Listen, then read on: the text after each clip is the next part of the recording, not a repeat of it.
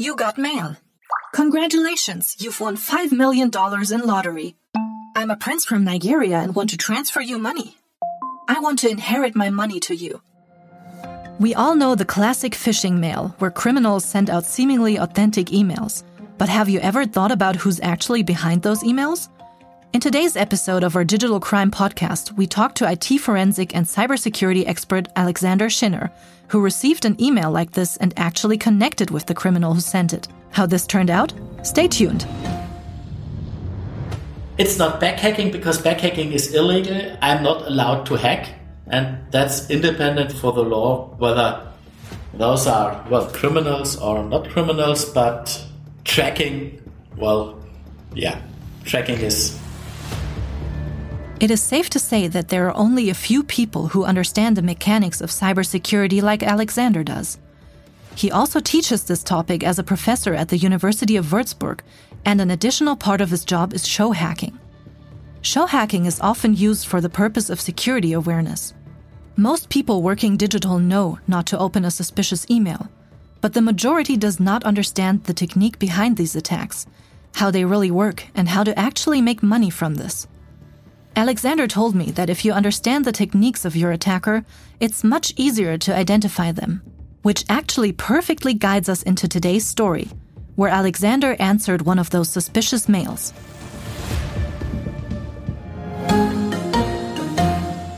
And we all know those emails uh, you have won in the lottery. I will inherit my money to you. We can steal hundreds of millions of dollars from someone. So the typical scamming emails. Most people see these emails and think, well, what the heck? How can someone fall for that? And so I decided maybe let's be me. So I will fall for that or better not myself, but one employee of a virtual company I use for my show hacking. This is a virtual company with virtual employees, but real internet presence, real email addresses. And the CEO of this company is Mr. Kaiser. And Mr. Kaiser will be the victim. So, in this crime story, the basic idea was to create an imaginary person that can actually be found online. The imaginary person is a man who unfortunately opens and answers an untrustworthy scamming mail. Alexander's goal was to gain information and knowledge about the scammers and to track and gather details he can use for his show hacking. But there were even more preparations, of course. He will open a scamming email and will answer to the scamming email. That is the basic idea, and he will react to all the emails the attacker, the scammer will send him. And while creating the story, I gave some rules to myself. So rule number one was the communication was in English, of course. I will write all text in German and use Google Translate. We all know the results are quite good, but strange. My idea was that I gave the attacker a possibility to misunderstand me. Rule number two, for example, was I will trust the person I had contact with to the fullest and all other people who will join this communication, I will mistrust just to have a consistent behavior. Of course, I will exaggerate extremely and of course, Mr. Kaiser will do everything besides transferring money, of course, real money. He will do everything to get this money. So he will follow the attackers, the scammers on all the demands they give to him. With these rules in mind, he started to engage with the scammer. But what did they actually offer Mr. Kaiser? Well, they didn't start with something they want, they offered me. They told me a story the story was the attacker is working for a bank in Malaysia and he is in control of a bank account belonging to one of the passengers from the airplane that got lost a few years ago, MH370. You remember the plane that disappeared. Quick definition. Malaysia Airlines Flight 370, also known as MH370, was a scheduled international passenger flight that disappeared on March 8, 2014, while flying from Kuala Lumpur to its planned destination Beijing Capital International Airport. And he told me that he is responsible for the account. The account, of course, is dormant, and that there are $10 million on this account. And these $10 million are originating from some illegal business these passenger was involved to while he was working in China. The attacker created a scenario so that I, as a victim, could think, okay, it's already stolen money. It's not too bad if I steal, if I help to transfer money. Money from a mysterious disappeared person. What a story. Since the virtual company of our virtual Mr. Kaiser was close to bankruptcy, the offer came at a great time, or that's what he told the attacker. And the answer came, well, two or three hours later. And then we exchanged some emails introducing ourselves, describing our chit chat. It, it's small talk, nothing more than that. And then after five, four, six, seven emails, the attacker decided it's now a good point to start with first demands, with first requests. The first request was I should send him name, email address, age, date of birth, so personal information, and a copy of my passport. And this gave me the first small challenge. Of course, I couldn't send him my passport, wrong name, and I would never send someone from a criminal organization my passport, of course. So I used Photoshop, some pictures from the internet, some blurry printouts to create something which looks quite similar to a German passport. So I sent this to my attacker and he answered nearly immediately within half an hour, an hour with great thank you. And then he offered me his information and I got a copy of his passport and a copy of his work ID. Of course, fake. That was my first step as a forensic guy. I investigated and analyzed the stuff and saw, for example, that his passport was photoshopped IT forensics are responsible to track verifiable digital proof for cybercrimes. And here was the first mistake. Alexander's investigations showed that the passport picture was tilted, compressed, and edited. But now it gets scandalous. The name on the passport was fake, but the address was actually valid. His work ID was obviously fake too. And here's where the attacker became inconsistent. In the earlier small talks, he mentioned that he daily commuted to the bank he was working for. Now knowing his real address and the company's address, which was actually a real bank in Malaysia, that would mean a daily travel of 500 kilometers. So the story already didn't add up, and these are the kind of mistakes Alexander was looking for. But why is there a need to exchange personal information with a stranger anyway? The attacker's reason was that the lawyer who was going to handle the money transfer has to do a lot of organizational things and, of course, needs some kind of validation. Alexander also told me it is a leverage the attacker has. Later, I have to decide will I stop my communication and accept that everything I gave until now is lost? But I gave him something, he gave me something back, so we have established a, some kind of relationship, trust in our relationship. And then he will introduce me to his lawyer. And of course, the lawyer will demand money. And I already have given away something. So I'm, the victim is typically more ready to give something too. And then in the next step, the lawyer will introduce himself and will send me documents. And once again, I did an analysis, forensic analysis on the documents, obviously faked. But the most important thing is the lawyer sent me a statement of the bank account showing me these $10 million. And he started with the first request for money. And to make it easier for me as victim to pay this money, he told me that it is much better for this kind of business that we will not split the money like the first scammer told me, 70% for the scammer, 30% of the $10 million for me. But he, the lawyer, suggests we split 50-50. So we split half for the scammer, half for me. So in principle, he sent me an email telling me, here, I organized that you get $2 million more and I want $3,000. So after this was arranged, they had a deal. Mr. Kaiser would send the money. After being so deep in the story already, Victims are often scared to just stop the conversation after sharing personal information or sending money already. Now, the situation came to the next level.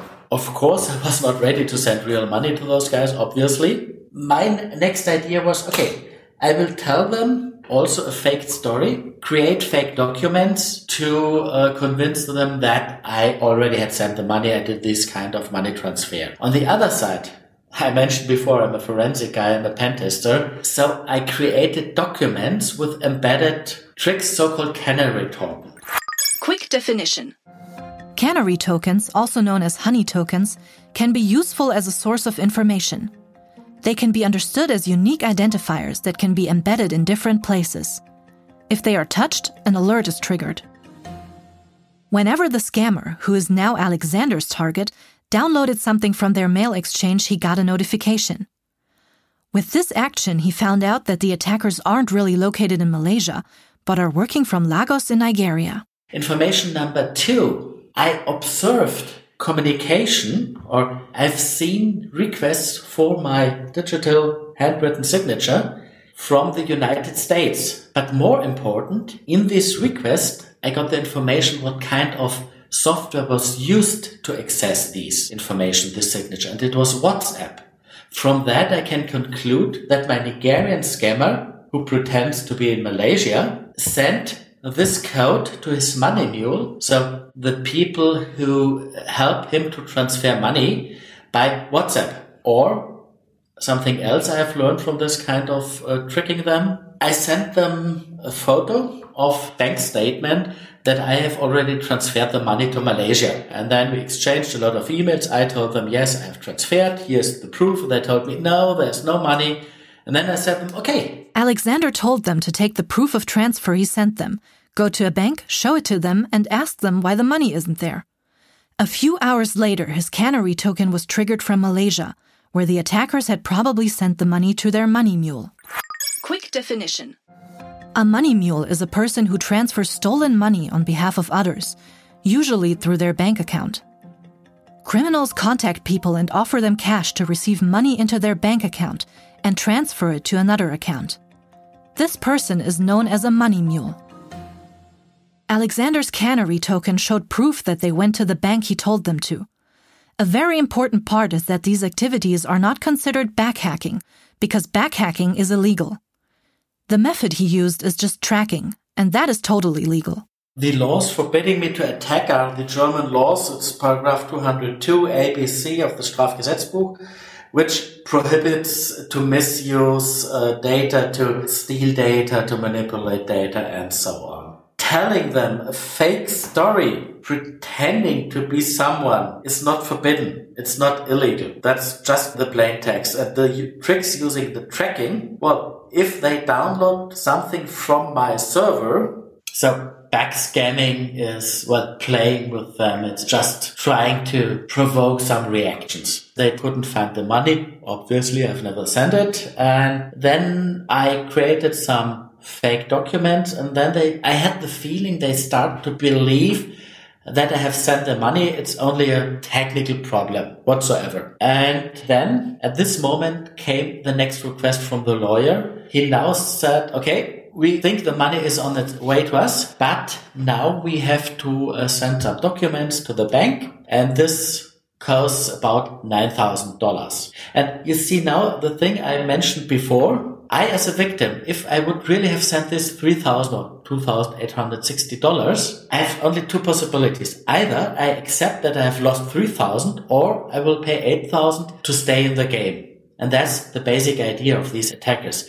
Whenever you have started to send money, it's very hard to quit this game, to accept the loss. They demanded more money and it was very obvious a second time I can't convince them that there's a technical problem especially as they told me now as the money transfer was so difficult, I should transfer the money to some bank accounts in Europe. These are the so-called money mules, people who also get victim of these attackers. They accept money and then will send it to another account or maybe by Western Union or MoneyGram.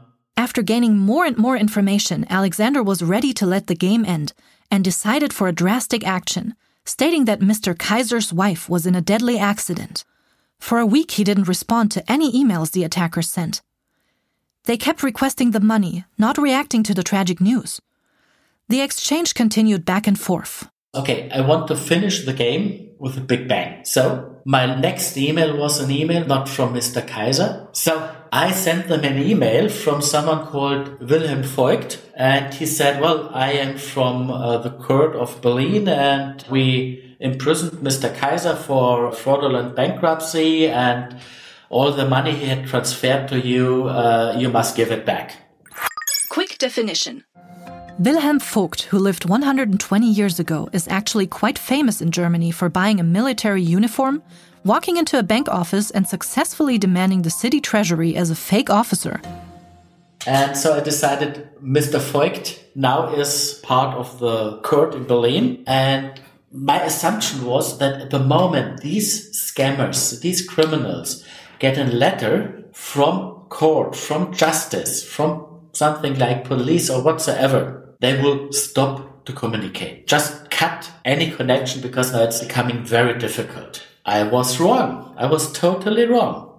Because now something very strange happened. The lawyer sent an email to Mr. Voigt, to the court, demanding all documents on this case because he needs to control the money transfer control numbers. So in principle, my scammers tried to scam a German court and I couldn't believe it. It was really a funny day. This was a few months ago. I stopped the communication. After that, Mr. Kaiser was getting an email once or twice a week, and it looked like the attackers had completely forgotten what had happened. My assumption is the attackers sold the already existing email communication, the story, to another scammer hoping that the other scammer might be more successful or, well, they sold it and so they made money from that. I don't know. I will not be able to prove that, but from the other hackers, I get very interesting emails too. One of the emails tell me, well, if you do not have money, maybe you can sell your flat or you could cancel your health insurance. This will give you money you can send us or you can borrow the money from your friends. And one of the last emails a few days ago was, we have seen that you can't transfer money. Just send me your bank account. We found someone else who will participate in this game. Just send me your bank account. We will transfer you 10%, meaning 1 million. So I assume that they will use it either for another method of fraud or they will misuse my bank account once again for transferring money, so they want to have me as money mule. So, as a quick wrap up, what exactly did Alexander Schinner learn about the criminals? They are working from an internet cafe. I have learned, for example, that they, at the beginning of the communication, mostly communicated with copy and paste, with pre-prepared texts. They made a mistake because most of the text they sent me was in a very dark magenta, violet. The texts which were specifically to Mr. Kaiser, for example, his name were written in black. So from these emails, I could always say which part is default text, copy and paste, pre-prepared, and which of the text is tailored to me as a victim. I know that they have connections all over the world. United States, Spain in some money mules, in Germany a money mule, in Malaysia, someone who, whom they can send to the bank. I know that they are not very good in doing Photoshop. I could prove from many of their documents that they sent me that they are fake. I was able to understand their behavior. I found it very interesting that they did not use the situation I gave them by killing my wife, pardon me, letting Mr. Kaiser's wife die, because it's macabre, I know. But on the other side, this is a situation where the victim, Mr. Kaiser, is really susceptible to attacks, can really manipulate him. They didn't use it. So they are working with a script from my point of view. What a crazy story, right? Well, it might seem crazy, but these kind of attacks cost hundreds of millions of dollars in damage per year. There's an old saying if something is too good to be true, it isn't good. On the other side, imagine someone being close to bankruptcy, seeing his only chance to rescue his company, his family, and so on in this email. Whenever you get into a sketchy situation like this, it's hard to just stop. My assumption is that you either can see really fast that this is fake, it's nonsense, or if you for a second, for a few minutes think it might be true, the damage will be very, very high because imagine if I would have transferred the $3,000 and then transferred the 8,000, then there would be another request for money and another one and another one. And with each request, you have to decide, will I stop the game and accept the loss? Or will I stay in the game and maybe we will succeed in the end? I will make millions of dollars.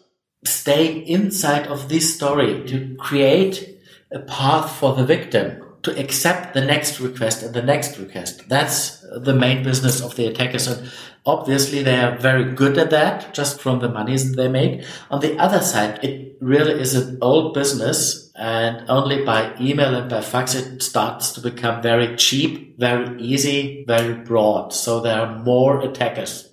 We want you to be prepared against cyber attacks as good as possible. So here are three important points to keep in mind.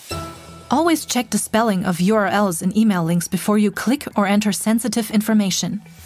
If you receive an email from a source you know, but it seems suspicious, contact that source with a new email rather than just hitting reply. Check your privacy settings wherever you make your email address publicly visible. If Facebook asks, who should be able to see your email address? Everyone? Your friends? You? Please think carefully before saying generously everyone Everyone also includes the fake prince from Zamunda, who will certainly be happy to add you to his mail database to later make one of his notorious offers via mail. Thank you for tuning into our digital crime podcast, in which we tell not only the stories behind the biggest data crimes in history, but also the little ones that can happen to each of us every day. If you like the story behind the scamming email, feel free to subscribe to our channel and don't miss any upcoming episode. Please protect yourself and your data. Goodbye.